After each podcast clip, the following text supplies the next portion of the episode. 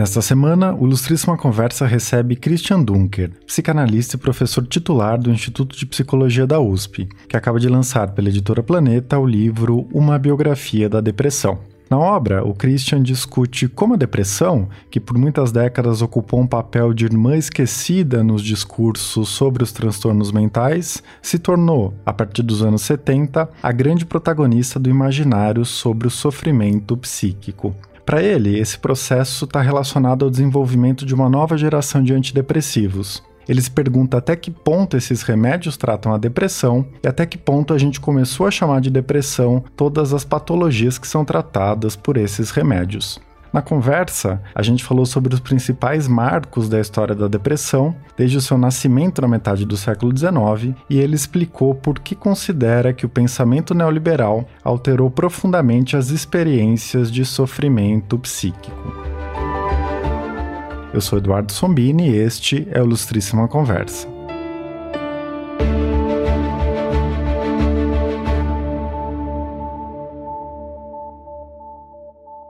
Christian, você escreve que para biografar a depressão é preciso tratá-la como uma entidade real, não é? Com documentos que comprovam sua existência histórica, mas também como uma ficção, uma hipótese ou um mito. Com esse espírito, você situa o nascimento da depressão em 1851, pelas mãos do psiquiatra francês Jean-Pierre Fauré.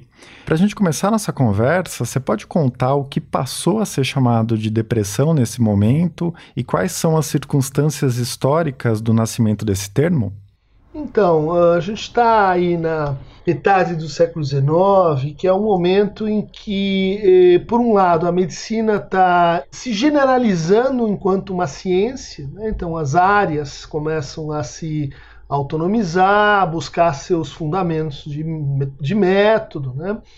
E, ao mesmo tempo, a psiquiatria, então, a futura psiquiatria ainda não está definida, né? porque ela precisaria de um órgão de referência, como a pneumologia, pulmão, cardiologia, o coração. Qual seria o órgão de referência da psiquiatria? O cérebro? Não, isso seria objeto da neurologia. Então há uma anomalia dentro da, da psiquiatria em relação a, a qual seria assim a sua fundamentação mesmo. É um período que a gente associa então com a expansão da psicopatologia. E hoje uma coisa ficou muito englobada na outra, mas uh, eu acho que a retomada desse momento é muito interessante, porque é um momento em que a loucura está sendo considerada de uma forma assim meio híbrida.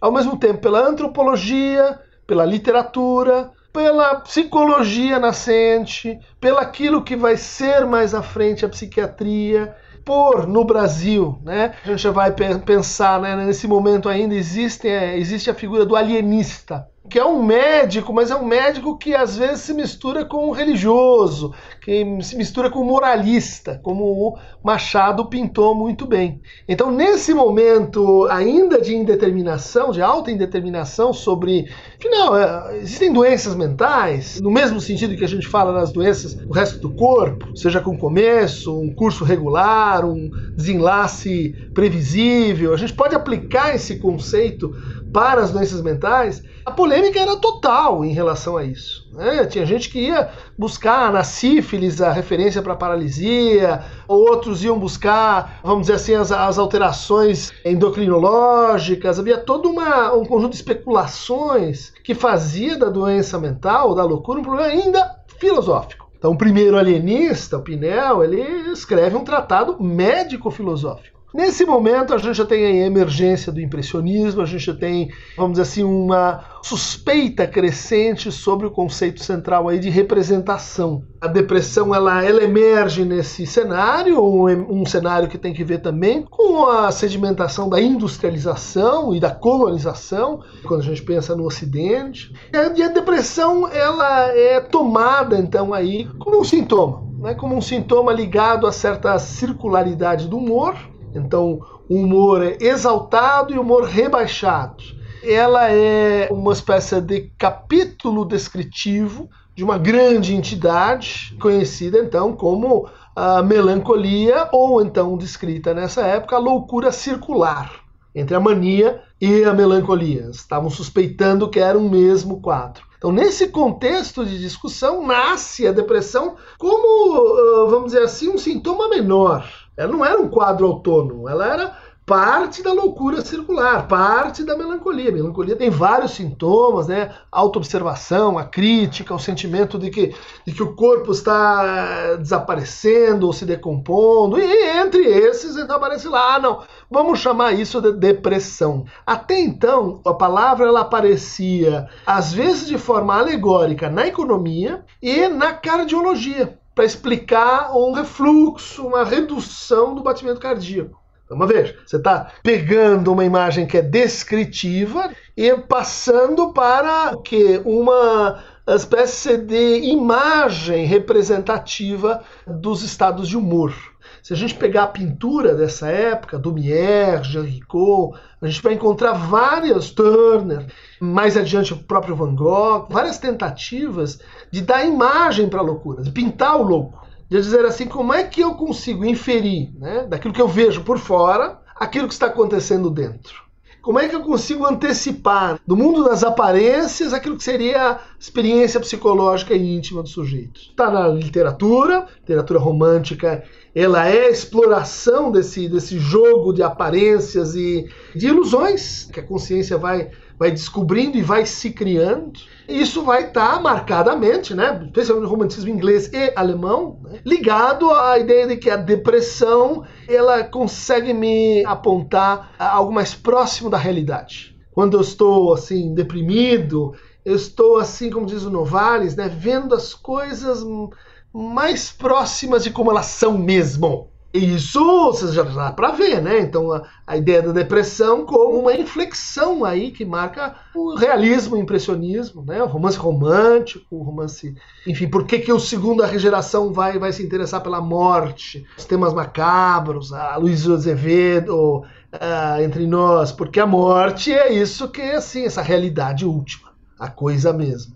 Muito bem. Em seguida, você propõe que essa infância da depressão, né, na segunda metade do século XIX, nas primeiras décadas do século XX, é marcada por uma primeira virada desse entendimento original, não é? A depressão deixa de ser vista como um excesso, como a melancolia era descrita antes, e passa a ser tratada a partir das ideias de falta e de declínio. Como a depressão se emancipa dessa ideia mais antiga da melancolia e como você definiria essa juventude da depressão? Olha, aí a gente teria que recuar para o que a gente tenta esboçar no livro, que seriam os antecedentes históricos mais longínquos da depressão, que estariam de um lado na melancolia, isso, melancolia uma ficção assim descrita pelo Hipócrates, teorizada pelo Aristóteles, que teria que ver com, a, vamos dizer assim, a bilis negra, né? Melancolia. E uma outra tradição mais assim judaico-cristã, onde a depressão aparece como um afeto, né? como um afeto que é consequente e correspondente a um determinado estado de mundo. Então, se na melancolia a gente está olhando assim as coisas do ponto de vista do sujeito, nos afetos a gente está olhando a coisa do ponto de vista da experiência do mundo, do patos. Por exemplo, de um mundo do qual Deus se evadiu. Deus nos largou aqui. Bom, então aí você tem toda uma tematização da perda da fé, da perda da sabedoria, da desorientação, que vai compor bastante no cenário aí ancestral da depressão. Essas duas linhagens, elas se combinam da depressão moderna e do Fauret, ou seja, é uma parte da loucura circular, por outro lado, ou seja, reconhece a melancolia, por outro lado, é uma parte que fala de um afeto específico. Então é o rebaixamento da possibilidade de experimentar satisfação, prazer, alegria, de encontrar, vamos dizer assim, prazer nos inícios, de começar algo. Bom, a partir do século XX, e vamos pensar aí também a partir da psicanálise, portanto, né? o Freud entra nessa conversa aí, final do século XIX e, e o primeiro quarto, talvez a primeira parte do século XX, está muito marcada pelas concepções psicanalíticas. No Freud, a depressão é completamente secundária. Não desenvolve uma teoria, não é um quadro de referência. Por quê? Porque para o Freud a referência para o nosso sofrimento, primeira, é o conflito, é a divisão, é a, vamos dizer assim, é o destino que a gente dá para o fato de que somos assim, incoerentes, não unários, não unidimensionais. A depressão, ela foge dessa descrição. Quando a gente pensa num deprimido, a gente não pensa em alguém em conflito. A gente pensa em alguém que assim já passou a parte do conflito. É alguém que já estava ansioso, estava lutando com o mundo, consigo, e que de repente, vamos pensar aí, a partir das narrativas populares, desistiu. Ela diz: eu, eu não entro mais no jogo, eu não brinco mais, eu não participo mais dessa comédia, olha lá, de novo, né? Dessa farsa, dessa ficção que é a vida em sociedade, enfim, com os outros. Eu, eu vou para um estado assim de retiro essa, vamos dizer assim, primeiro momento né, da depressão, ela vai aparecer ligada justamente com a emancipação ou com, a, com o ganho de força nas patologias ligadas aos afetos. Então, ou seja, menos a melancolia e mais o passado assim cristão judaico de que há certos afetos que o sentimento de mundo do, do Drummond, né, que compõem uma posição que pode ser então patológica de um lado, mas veja só que interessante, né? a gente pensa na psicanálise, pode ser assim é, solucionática de outro. A gente pega uma autora como a Melanie Klein, ela vai dizer assim: olha, o que a maior parte das pessoas não consegue fazer é integrar assim os dois lados do mesmo objeto que a vida tem partes boas e ruins, que as pessoas têm partes boas e ruins, que há objetos bons e ruins. O que, que a gente adora fazer? Separar. O ideal vai para um lado e o real a gente expulsa para o outro. Por isso, aí, paranoia, né? O outro volta perseguindo a gente. Isso que seria, assim, mais ou menos uma descrição da nossa patologia geral, ela é curada pelo quê? Pela posição depressiva. Posição depressiva aqui quer dizer o quê? Alguém que foi capaz de fazer o luto luto de si mesmo. Alguém que foi capaz de integrar o objeto, alguém que é capaz de viver misturas, que viver combinações. Então a gente vai ver que esse desenvolvimento da depressão tem muito que ver com a, uma forma de individualização, aí na primeira parte do século XX, ligado ao quê? Capacidade de discriminação, capacidade de, vamos dizer assim, integração e solução de conflitos capacidade de distinguir o que é ilusão da representação, capacidade de separar o que são fantasias do que é a realidade. Então, a depressão ela é uma virtude. É uma virtude não no sentido, vamos dizer assim, de que aquela pessoa que está clinicamente deprimida, uh, no fundo ela contenha uma potencialidade específica. Não. A depressão já começa a ser percebida como um grande problema, mas um problema lido nessa chave. Aquilo que para todos nós devia ser uma passagem, devia ser um funcionamento, devia ser um momento, por exemplo, do luto, para o depressivo implica o que? Uma paralisia. Ele se fixa ali, ele se muda para esse estado de mundo que devia ser passageiro, que devia ser próprio justamente de alguém que não se deixa iludir, que não se deixa enganar tanto assim pelo mundo. Sim, com certeza. E esse é um capítulo muito interessante, né, em que você situa a depressão moderna nesse esquema explicativo da psicanálise. E uma coisa que me chamou muito a atenção, me pareceu importante, porque você recupera essa ideia depois ao longo do livro, é a ideia de que o depressivo é alguém que tem um problema crônico de reconhecimento, né? Então, resumindo muito, é uma pessoa que não se sente à altura de si mesmo e das expectativas que o cercam. É isso mesmo? Você pode explicar melhor essa ideia de déficit de reconhecimento e por que ela é importante para entender a depressão? Primeiro, porque é uma forma de olhar para o sofrimento reconhecendo, vamos dizer assim, que nem sempre o conflito vai aparecer como tal. Nem sempre a gente vai perceber o conflito onde ele está. Por quê? Porque a gente pode traduzir o conflito por uma questão assim de gradiente, de intensidade, de mais e de menos. Então, o que vai ser problemático são os extremos. É o que está numa ponta, é o que está na outra ponta. O que está no meio é, vamos dizer assim, objeto de um gerenciamento, de uma administração, vamos dizer assim, por parte do próprio eu. Então, faz parte dessa nova modalidade aí de individualização, principalmente a partir da segunda metade do século XX, a ideia de que o eu tem que ser um bom gerente dos seus afetos.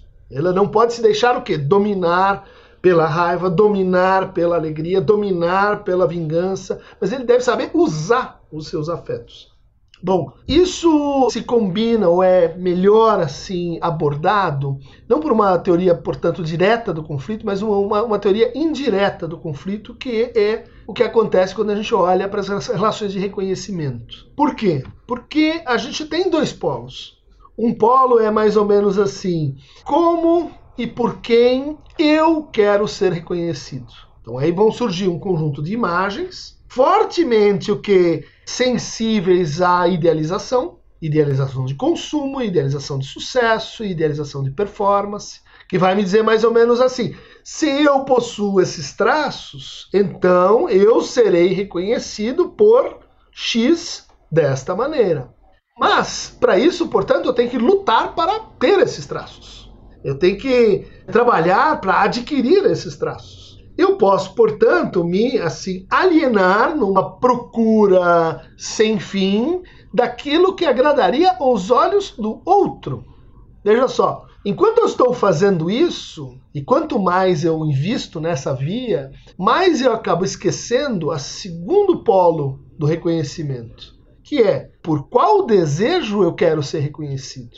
Ou seja, o reconhecimento não é só uma demanda do outro para mim, mas é uma prática de mim para mim. Ou seja, qual é o desejo que me habita e que eu quero fazer reconhecer ao outro? Qual é a obra que eu quero, vamos dizer assim, colocar para o outro? Qual é a mensagem que eu quero criar para o outro? E aí você diz, ah, agora eu estou vendo o conflito. É um conflito entre o desejo, a demanda de ser reconhecido no seu eu e o problema de reconhecer qual é o seu desejo para e com o outro. É um conflito cruzado. Por isso ele pode ser desativado em duas práticas de intensificação e de desintensificação. Ou seja, estou mais próximo do que o olhar do outro pede de mim. Estou mais distante do que o olhar do outro pede de mim. Estou mais próximo do meu desejo. Estou mais distante do meu desejo. Mas para isso, a gente tem aí então um trabalho de relançamento contínuo do próprio desejo. Para isso, a gente precisa reconhecer o que a gente quer. Isso se torna cada vez mais complicado numa sociedade, num universo simbólico que diz e que se interessa muito por colonizar todos nós, dizendo: não, não, peraí, saber o que você quer é meio complicado. Posso dizer o que, que você quer? Deixa comigo que eu faço, diz o marketing. Não, não, peraí, vem a literatura. Eu, eu digo para você o que você deve querer. Porque se você consegue inocular isso no sujeito, você tem o seu cliente ideal, você tem o consumidor ideal, você achou o mapa da mina. Então, ou seja, a arte é produzir desejos do outro. E desejos que estariam então alienados para mim, ou para essa instância né, é, na qual o desejo do outro está capturado certa forma, o depressivo ele percebe isso e ele diz assim, eu me recuso a jogar esse jogo. E, e nisso ele tem uma certa sabedoria. Dizer assim, e eu vou lutar para criar mais e mais imagens de mim que seriam então amadas pelo outro. Para que isso? É uma vida assim, cumprindo listas de obrigações para o outro, para me tornar alguém comportado e bonzinho.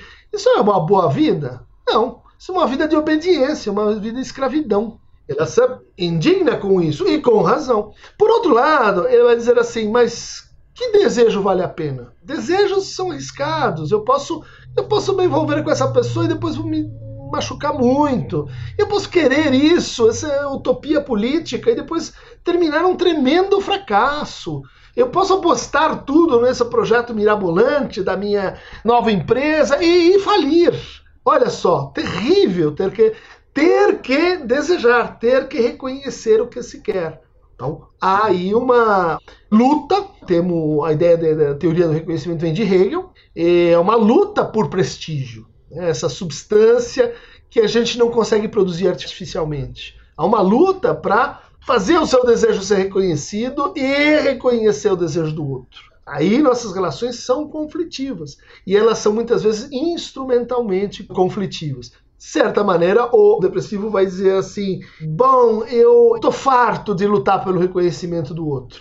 Eu vou assim habitar um mundo onde eu mesmo sou o único juiz, onde eu mesmo sou o único parâmetro e daí ela se recolhe, né? ela pode ficar introspecto, ela pode se evadir das relações, e daí ela começa a viver o que muitos chamaram de um inferno né?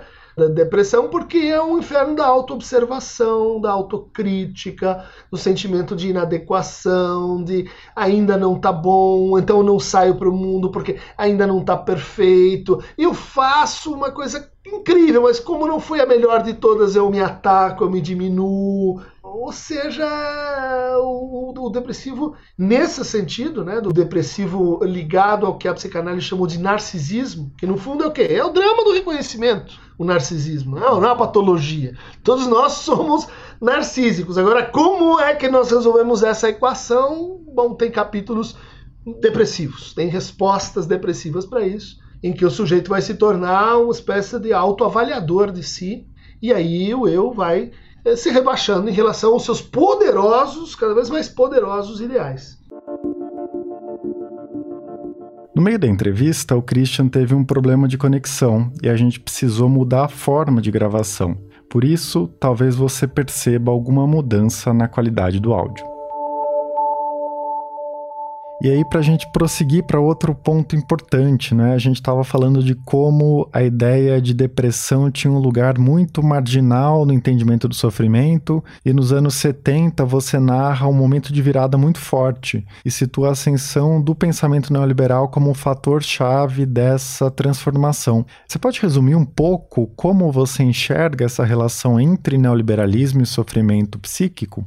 Olha, essa é uma relação que a gente aprofundou né, nesse outro trabalho, o neoliberalismo como gestão do sofrimento psíquico, né, junto com Vladimir Safatli, o Nelson da Silva Júnior, nossos alunos lá na USP, do Laboratório Teoria Social, Filosofia e Psicanálise. E que é, é uma relação que ela começa com algumas coincidências. Coincidências em torno do ano de 1973. Então, esse ano de 1973 ele é interessante porque ele marca né, essa, essa reforma psiquiátrica, o início de uma reforma psiquiátrica que vai entrar em crise em 2013 com o DSM-5 e também, pela primeira vez, a aplicação das ideias neoliberais, concebidas lá nos anos 30 e 40 por Hayek, von Mises, né, pela Escola de Chicago, no Chile, de Pinochet. E no que consistiam essas ideias? Então, é uma nova forma de trabalhar, uma maneira de entender que todos os aspectos da nossa vida deveriam estar sujeitos às leis da economia e essas regras elas comportariam assim a redução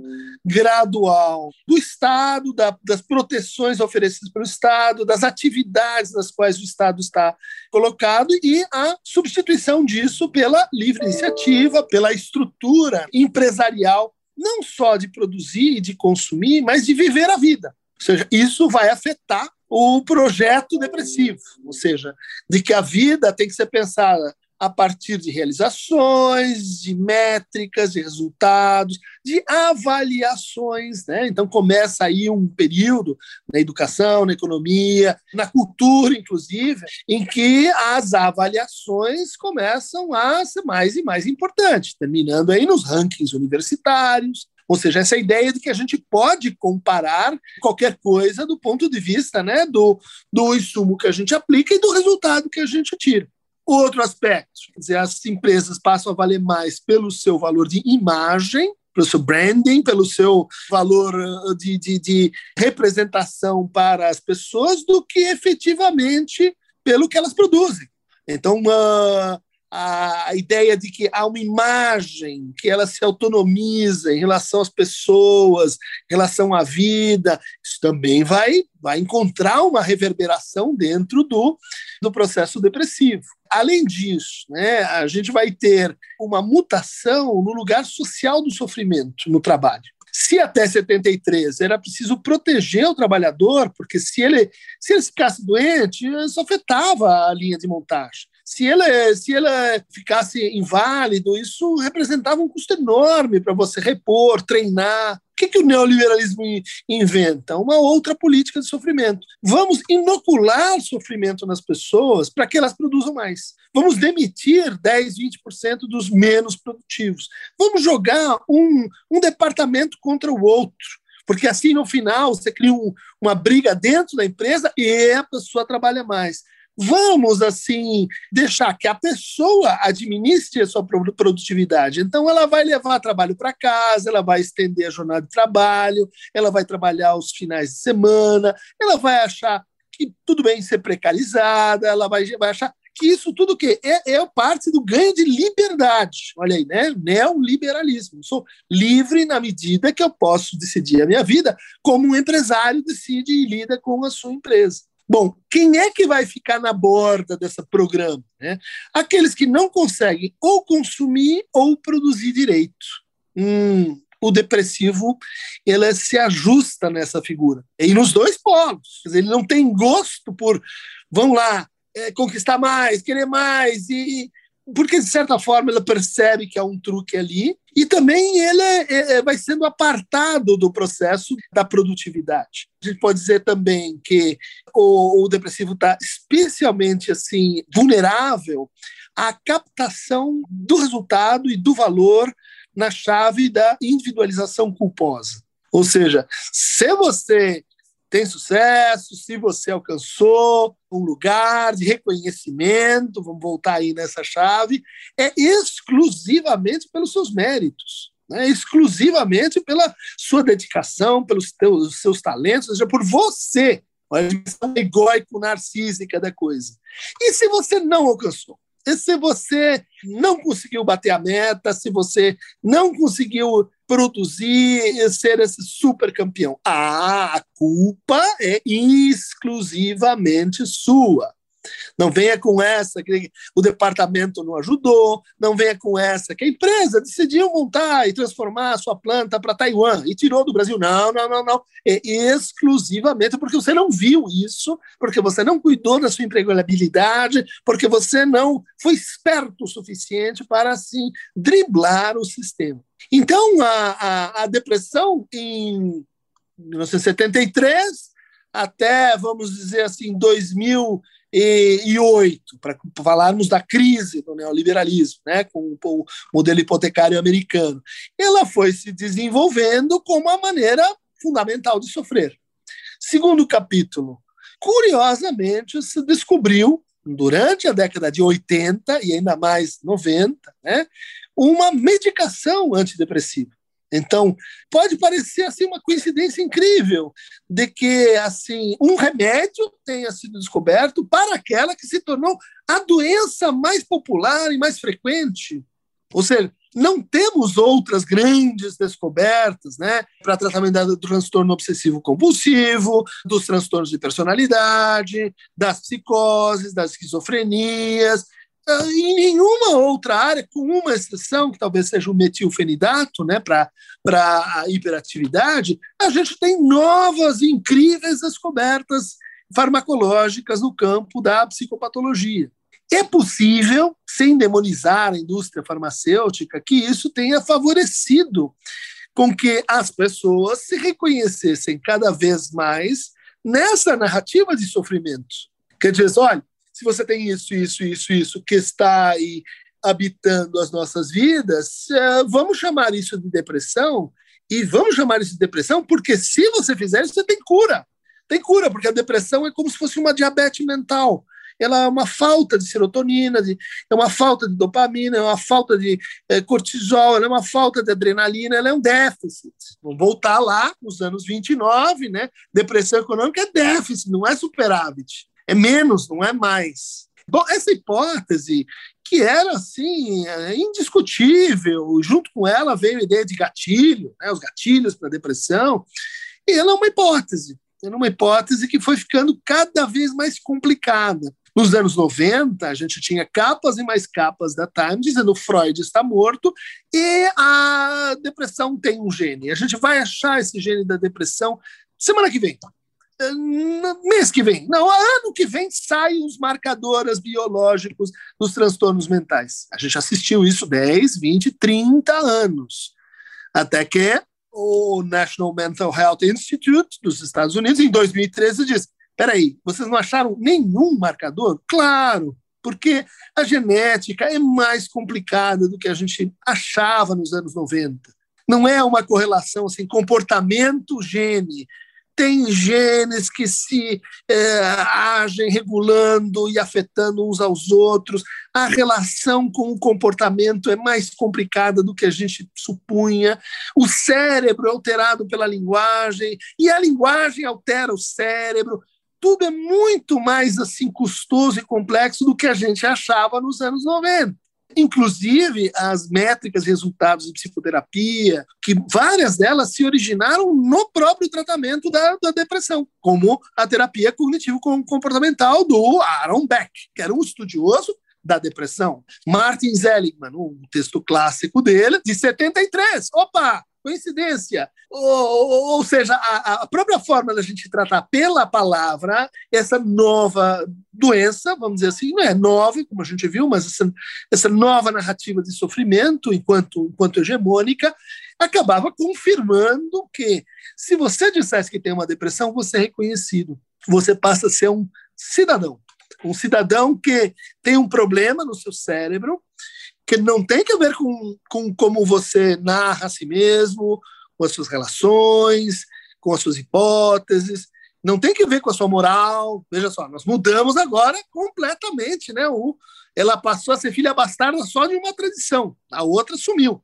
Não tem que ver com a maneira como você se entende, nem como você se conta. Tem que ver com comportamento, mudanças de hábitos e Quer dizer, boa alimentação, faça esporte, faça tra transforme os seus, os seus hábitos mentais, né, as suas crenças limitantes e uh, recomponha aquela substância que está faltando no cérebro. Bom, uh, isso acho que faz uma pincelada das coisas que concorreram né, para aproximar o neoliberalismo. Então, aí você tem toda uma indústria né, que tornou a depressão a segunda maior causa de afastamento no trabalho, uma questão uh, de escala mundial, para a Organização Mundial de Saúde, uma questão que, que é hoje difícil alguém que escape né, a esse diagnóstico da depressão ansiedade, que no livro a gente considera parte mais ou menos de, uma, de, um, de, um, de, um, mesma, de um mesmo sintoma. Né?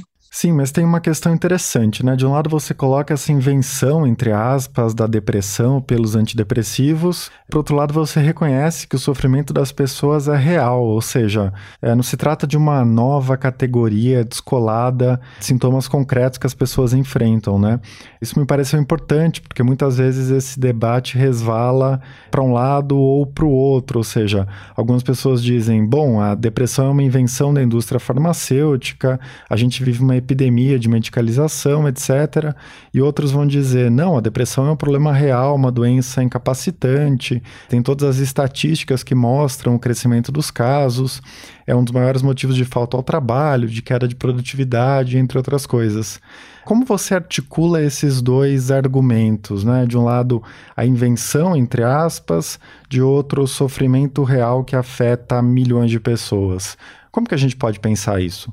Olha, atacando um preconceito e, no fundo, um erro de conceito mesmo, né? que diz assim: aquilo que é inventado não é real. Aquilo que é psíquico não é real. Aquilo que é moral não é real. Por quê? Porque você pode mudar. Então vai lá e muda. Muda a vontade, fala do jeito, age do jeito. Então, aquilo não, não possui o mesmo registro de realidade que a gente atribui às coisas e a, enfim, outros aspectos da, do mundo. Isso é, isso é um problema grave que concerne a todas as formas de sofrimento. Né? Por exemplo, hoje você chega num posto de saúde e frequentemente escuta alguém diante de, uma, de um ataque histérico ter a sua situação uh, uh, uh, ridicularizada. Ah, isso é uma histeria, isso é uma histeria, isso leva para casa. Por quê? Porque eu não tenho que operar, porque não é um acidente vascular ou um acidente é, cardíaco. Então a pessoa pensa assim. Se não é isso, é o quê? O domínio da fantasia, da poesia, das coisas que não existem. Isso é, vamos dizer assim, uma das causas né, que concorre para aí sim a disseminação da depressão. A depressão que, que começa a ser eh, entendida né, ou, como, como uma, uma ficção que o sujeito inventa dentro do quê? Da sua livre liberdade. Olha o neoliberalismo aí de novo. Ele criou isso da mente dele. Ou seja, é uma concepção em que, que equivale psicologia à moral. Porque se é psicológico, ah, isso é uma coisa psicológica. Não sei se você já ouviu essa, essa conversa. É psicológico. Como se o psicológico não existisse. Quer dizer, essa crença equivocada, se a gente não passar por, por ultrapassá-la, vai ser difícil pensar um, um novo modelo de saúde mental, um novo modelo baseado no cuidado, na escuta, na colaboração claro e evidente entre os antidepressivos e, as, e a cura pela palavra, o tratamento pela palavra, que é o que bom consenso bibliográfico. Então, as duas coisas precisam ser acolhidas, tratadas e enfrentadas.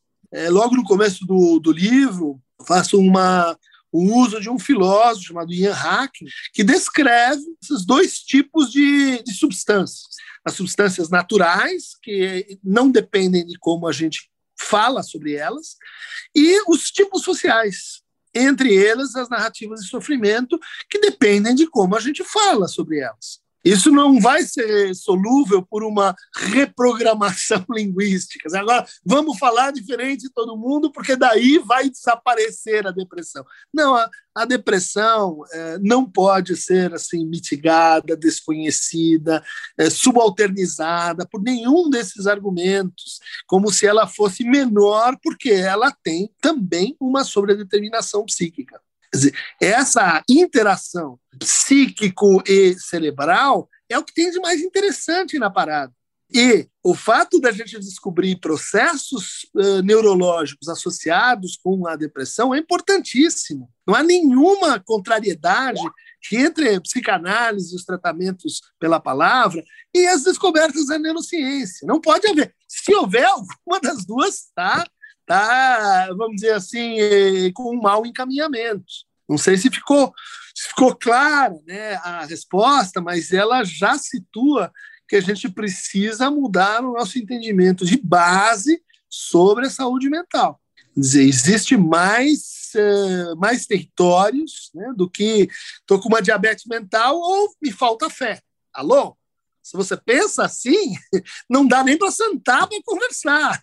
Sim, e para a gente se encaminhar para o final, né, tem um trecho em que você especula que as elevadíssimas taxas de depressão, ansiedade e outros transtornos no Brasil podem estar relacionados com a sucessão de lutos maltratados na nossa história, né?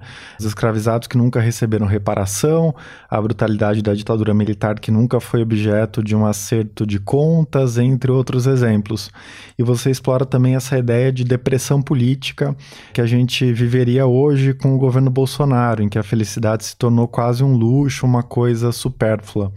Pensando nessa conjuntura atual, será que o Brasil vai continuar preso nessa engrenagem da depressão, em que não é possível ter reconhecimento, reparação e a nossa história soterrada sempre volta à tona? Ótima colocação, né? Porque aponta para onde o livro quer apontar. Quer dizer, a depressão é um fato gravíssimo, a depressão mata, depressão uh, não é uma, uma, uma brincadeira moral, se bem que envolva reflexão do próprio sujeito, e que ela é, envolve, direta ou indiretamente, a maneira como a gente faz, consome, cuida da cultura em que a gente vive, então o que a gente lê, com quem a gente conversa, com uh, o nível de sociabilização envolvendo a produção e compartilhamento de saberes, a produção e compartilhamento de afetos, que está dada na cultura, e também na política. Quer dizer, uma das mensagens do livro é que a depressão ela emerge como no quadro de uma política de sofrimento. Uma política que está dizendo para a gente assim, ó, sofra compulsoriamente a um modo depressivo Se você fizer assim, a gente sabe né, como tornar esse, essa narrativa parte de um discurso, a gente sabe aparelhar isso, a gente sabe administrar isso, mais ou menos como o Foucault falava lá da hipótese repressiva, né, esconda a sua sexualidade. Agora a gente tem a hipótese depressiva. Me confesse que você é um depressivo, porque daí eu sei qual é o seu lugar no mundo e assim por diante. Essa micropolítica não é uma política partidária, né? ela, é uma, ela é uma política relativa a como a gente reconhece sofrimentos, como a gente transitiviza os afetos que estão envolvidos nele, como a gente narrativiza o sofrimento. Isso tudo é objeto de uma pequena política. Só que essa pequena política ela é extremamente sensível às grandes narrativas, às metas narrativas que dizem que desapareceram, mas a gente vê aí o neoconservadorismo como uma grande narrativa que consegue se apropriar desde a vacina chinesa até o jacaré da Amazônia, até a vacina que não sei o que que não existe, ou seja, é, é uma é um imenso discurso às vezes de, de, tipo paranoico, às vezes de tipo conspiratório, dizendo também fazendo seus pactos também, dizendo assim, olha, você não pode nada, meu caro. Melancolize a tua relação com o poder. Você já é um depressivo. Se você não conseguiu, então cale a sua boca e vá para o seu canto, né? Assim, é, praticar a culpa e a, e a crítica de si mesmo. O que, que é isso? Hiperindividualização do sofrimento, que convém a quê? A uma determinada macropolítica. A uma macropolítica que, que, no fundo, não quer saber muito de processos transformativos quer saber de demissões subjetivas, de funcionamento de massa, de incorporação, vamos dizer assim, de ideais inexequíveis, que quer saber de melancolizar as pessoas para que elas se sintam muito medo e procurem um líder protetor. A fórmula é antiga e gasta, não significa que parou de funcionar e saiu do mercado. Então, uma ideia do livro é reconectar né, a depressão com a multiplicidade de narrativas de sofrimento que a compuseram historicamente. Então, tem a depressão ligada ao narcisismo, tem a depressão ligada ao luto, como você está falando, e ela, e ela tem uma, uma, outra, uma outra gramática, vamos dizer assim, ela responde a outros processos. Tem a depressão ligada ao trauma, tem a depressão ligada a, a, ao cansaço, uh, tem a depressão ligada à bipolaridade, que tem uma, uma, uma regularidade clínica um pouquinho diferente das outras. Né? Então, a, a gente assim compôs um único personagem que talvez seja assim mais múltiplo do que a gente pensa e que é nessa multiplicidade que a gente vai descobrir, redescobrir potencialidade transformativa da depressão, dizer de que de que há depressões que são necessárias, que são fundamentais para a gente crescer, para a gente mudar, para a gente deixar um casamento ir para outro, para a gente reinventar a vida. E tem depressões que não servem para nada, que não que vão fazer o sujeito sofrer, mas que não, não, não vão gerar nenhum processo transformativo. Estou convidando as pessoas a analisarem mais criticamente suas depressões. Com certeza, Christian, o livro ajuda muito nisso. Parabéns e obrigado pela sua participação. Eu agradeço muito, Eduardo. Adoro Ilustríssima. Acho que vocês estão fazendo um ótimo trabalho, ainda mais com agora esse podcast, né? Uma forma da gente falar também e ter, ter um outro tipo de debate. Parabéns. Ah, que maravilha. Obrigado. Este foi Ilustríssima Conversa. Eu sou Eduardo Sombini e a edição de som é do Tomé Graneman. Até a próxima.